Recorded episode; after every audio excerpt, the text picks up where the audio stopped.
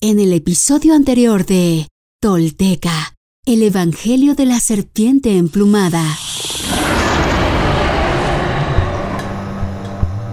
Las decisiones de Seacatl marcan el destino de su pueblo, de Tula y el suyo propio.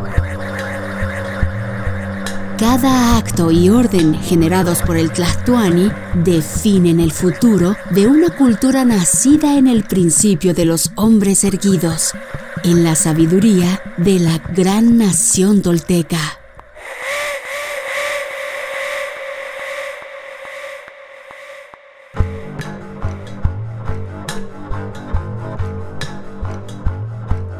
Cada día que pasa, cada nueva vivencia, cada sueño, cada recuerdo, cada secreto, todos los temores, la esperanza, todos los deseos se transforman una y otra vez. Una y otra quedando anidados en el corazón del hombre, mientras el Dios incipiente mantiene su vista fija en el cielo, buscando respuestas.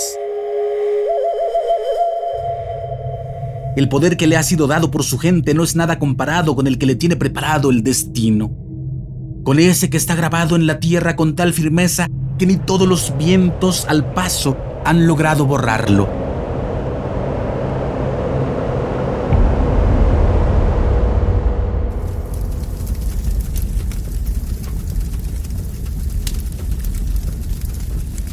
El fuego danza impávido y alegre, en tonos de azul y rojo, explotan los ensueños y mientras tanto el caracol se rompe y sigue sonando, elevando al universo los secretos de su voz.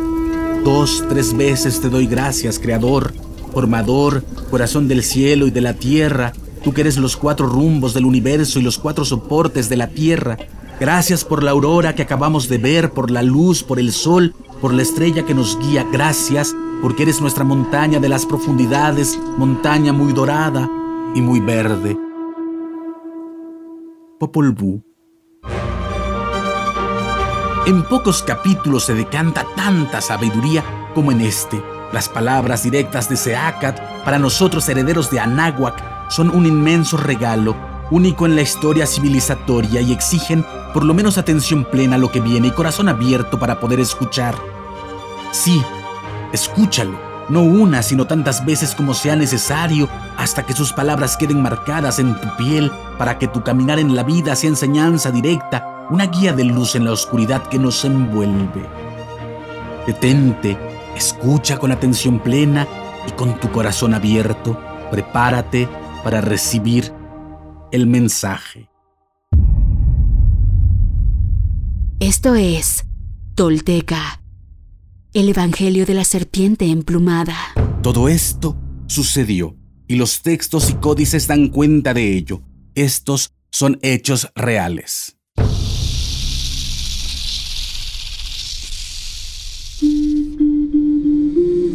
Quienes logran desentrañar en sí mismos el secreto del todo, se vuelven personas espejo, rostro y corazón y en ese espejo nos reflejamos todos como herederos de la náhuac. Pagnopatescatl nochitimoixcopinan. Toish.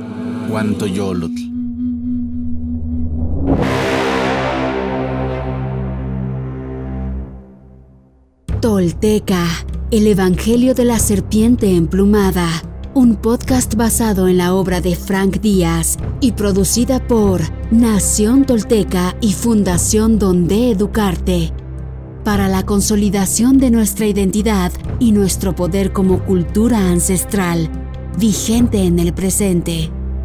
Producción y realización, Warp. Narración, Mardonio Carballo.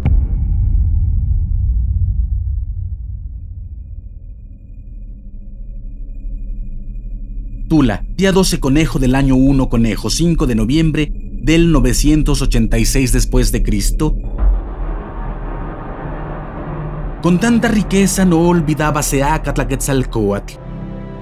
Llevando una vida humilde y devota, como dice el canto que le dedicaron, permanecía recogido en un santuario y solo se mostraba al pueblo en las grandes fiestas, cuando el rito reclamaba su presencia.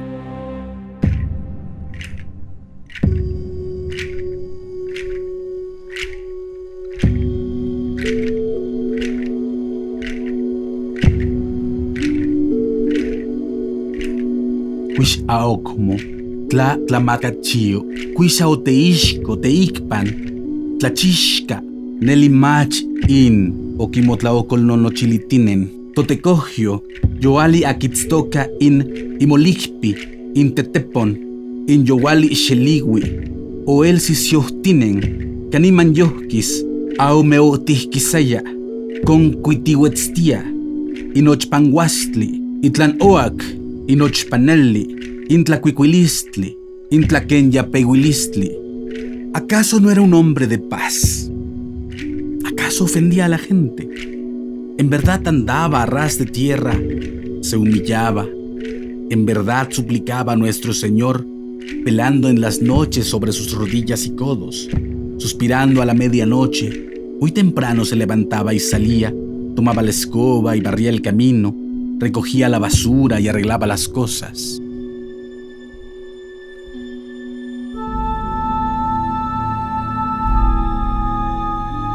Cuando llegó el año 1 conejo, en el cual se celebraba el atado de los 52 fuegos nuevos, Seacal convocó al pueblo para una gran ceremonia. Durante cuatro días todos los moradores se purificaron manteniéndose recogidos en sus casas y absteniéndose de comer alimentos cocidos. Frutas y verduras era el único alimento esos días. En la noche convenida, marcharon con ramos de hierba al altar que había en las faldas del cerro de Shikokoc y se acomodaron a su alrededor. A los lados del altar se alinearon ocho sacerdotes que representaban a los planetas visibles, Mesli y Tonatiuh, la luna y el sol, portando cada uno un haz de leña. Un astrónomo ubicado tras el altar observaba el movimiento de las estrellas en un espejo colocado sobre una plataforma. Cuando las estrellas, Yanquistli o Pléyades, llegaron al centro del cielo, dio la señal y empezó la ceremonia.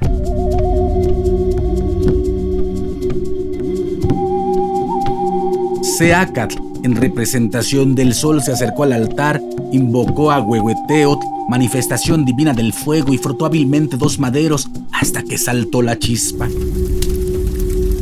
Subieron las llamas y los presentes entusiasmados ante el inicio de un año sideral y también porque pronto romperían el ayuno, alzaron sus ramos de hierba y lanzaron vítores, pero su alegría se transformó en asombro cuando vieron que Seacatl arrojaba a la hoguera su manta de sumo sacerdote en la que estaba pintada una preciosa imagen de Chalchustlicue, la falta de Jade.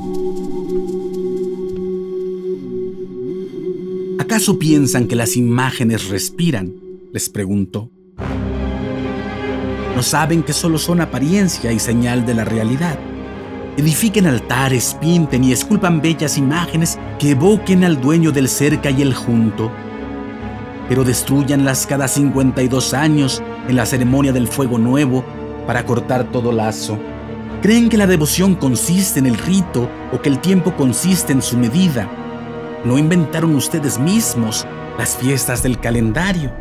Celébrenlas con entusiasmo, pero en la noche entren en sus corazones y dejen fuera los ritos para que encuentren en silencio al que es viento y tinieblas. ¿Se sienten seguros? ¿Creen que su devoción conmoverá a aquel por quien vivimos para que les otorgue vida duradera sobre la tierra? Bien saben lo que dijeron los abuelos. No dos veces se vive, no dos veces se muere. Única es nuestra vida y la tenemos en préstamo. Por lo tanto, aprovechenla. Se dice que adoran espíritus, ¿No saben que los dioses fueron primeros seres humanos como nosotros, elevados al cielo de nuestra gratitud por sus méritos y sufrimientos? Cúrense de la locura, repudien la idolatría y huyan de la superstición, pues es degradante adorar a lo que no ganó su divinidad. Piensan que puesto que muchos se han hecho dioses, son muchos los caminos. Uno es nuestro Señor, aunque con infinitos rostros, y uno en el camino que lleva al merecimiento, el de la serpiente emplumada. Él es el ser de todas las cosas y por Él llegamos a este mundo, por Él elevarán sus oraciones y dirán,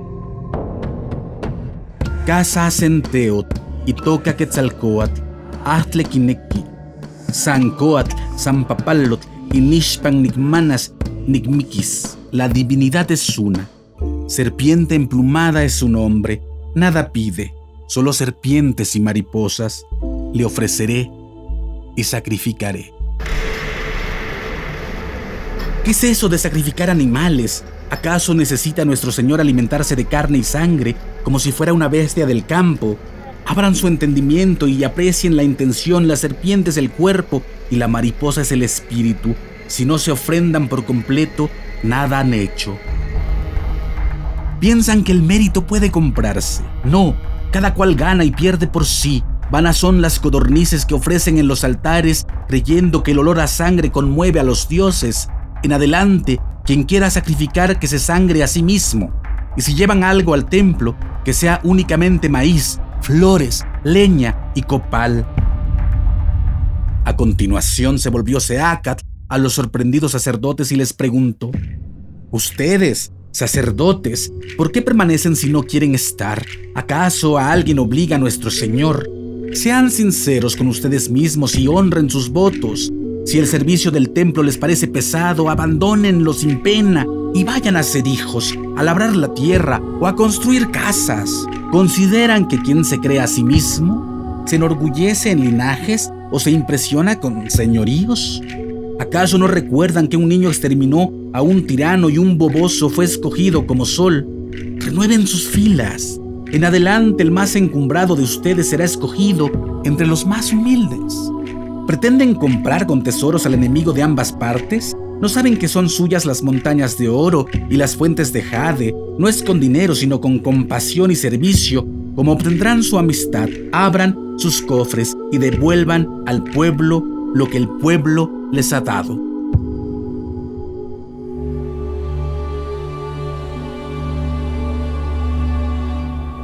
Al escucharlo, los sacerdotes bajaron las cabezas avergonzados, pues sabían que Seacat hablaba con verdad.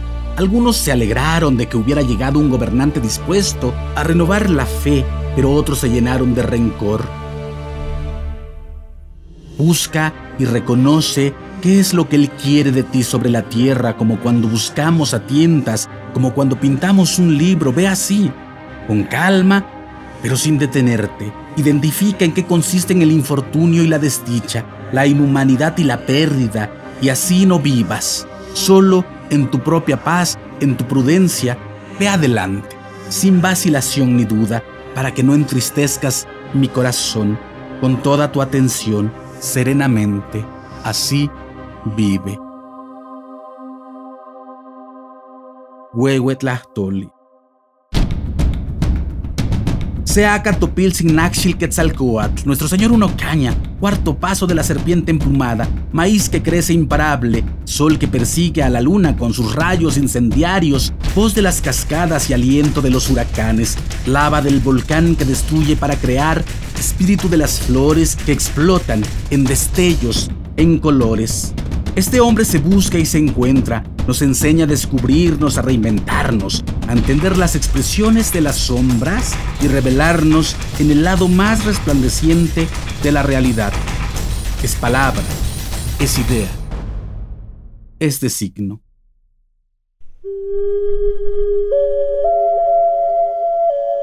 Hoy me pongo de pie, firme sobre la tierra. Al reconocerme, reconecto orgulloso con mi maravilloso pasado. Dejo atrás la mentira, las falsas creencias y la vergüenza que me fueron impuestas. Sí, estoy listo para tomar mi destino. Hoy, después de mil años, he despertado. Soy espíritu tolteca que jamás fue conquistado. Hoy reconecto contigo, Anáhuac, nuestro verdadero, grandioso y milenario origen, para que desde ahí, unido con mis hermanos toltecas, caminemos erguidos en el presente y hacia el futuro que forjaremos. En mis manos tomo conocer y morar, en el rojo y el negro. Intlili, Intlapali, en la sagrada sabiduría tolteca, tesoro de la humanidad que hoy regresa y devela su legado. Un camino para despertar y evolucionar en un mundo que se ha quedado sin imaginación ni respuesta. Sin imaginación ni respuesta. Así, basados en nuestra verdadera raíz tolteca, incorporando los últimos mil años de avances y sacrificios de hombres y mujeres de todas las culturas, iniciamos la construcción de un futuro que sí es posible, deseable y esperanzador para la humanidad, el planeta y el universo. Sí, soy sagrado, soy tolteca, soy sagrado. He despertado y desde mi vulnerabilidad descubro mi verdadero poder una vez más, mi corazón brilla en el horizonte.